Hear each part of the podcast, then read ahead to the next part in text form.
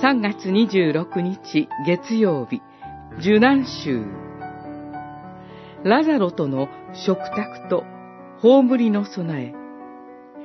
ヨハネによる福音書12章、1節から11節杉越祭の6日前に、イエスはベタニアに行かれた。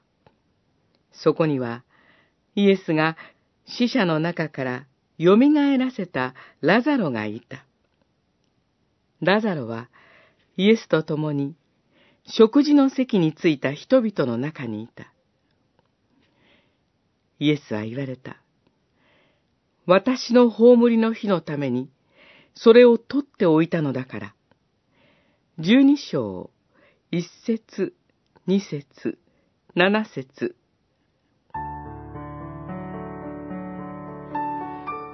杉越祭の6日前のことです。主イエスは再びベタニアのマルタとマリアの家に行かれました。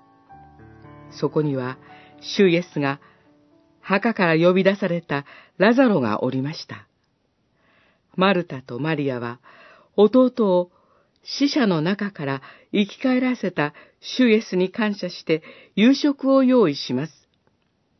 生き返ったラザロと主イエスと、マルタとマリアたちが共に食卓の席についています。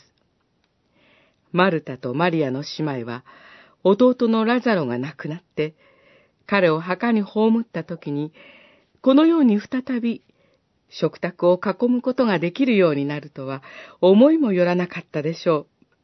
姉妹たちは、主イエスの力ある技に感謝をしました。そこでマリアは、一見、不可思議にも見える行動をとりました。主イエスの足に純粋で高価なナルドの香油を塗ったのです。弟子の一人ユダは、その行動を批判しました。しかし、マリアのしたことは、主イエスの葬りの備えとなりました。この後、主イエスは十字架にかけられます。そして、墓に葬られます。しかし、日曜日には復活されます。主イエスは、私たちを復活の命に招くために、十字架への道を歩まれます。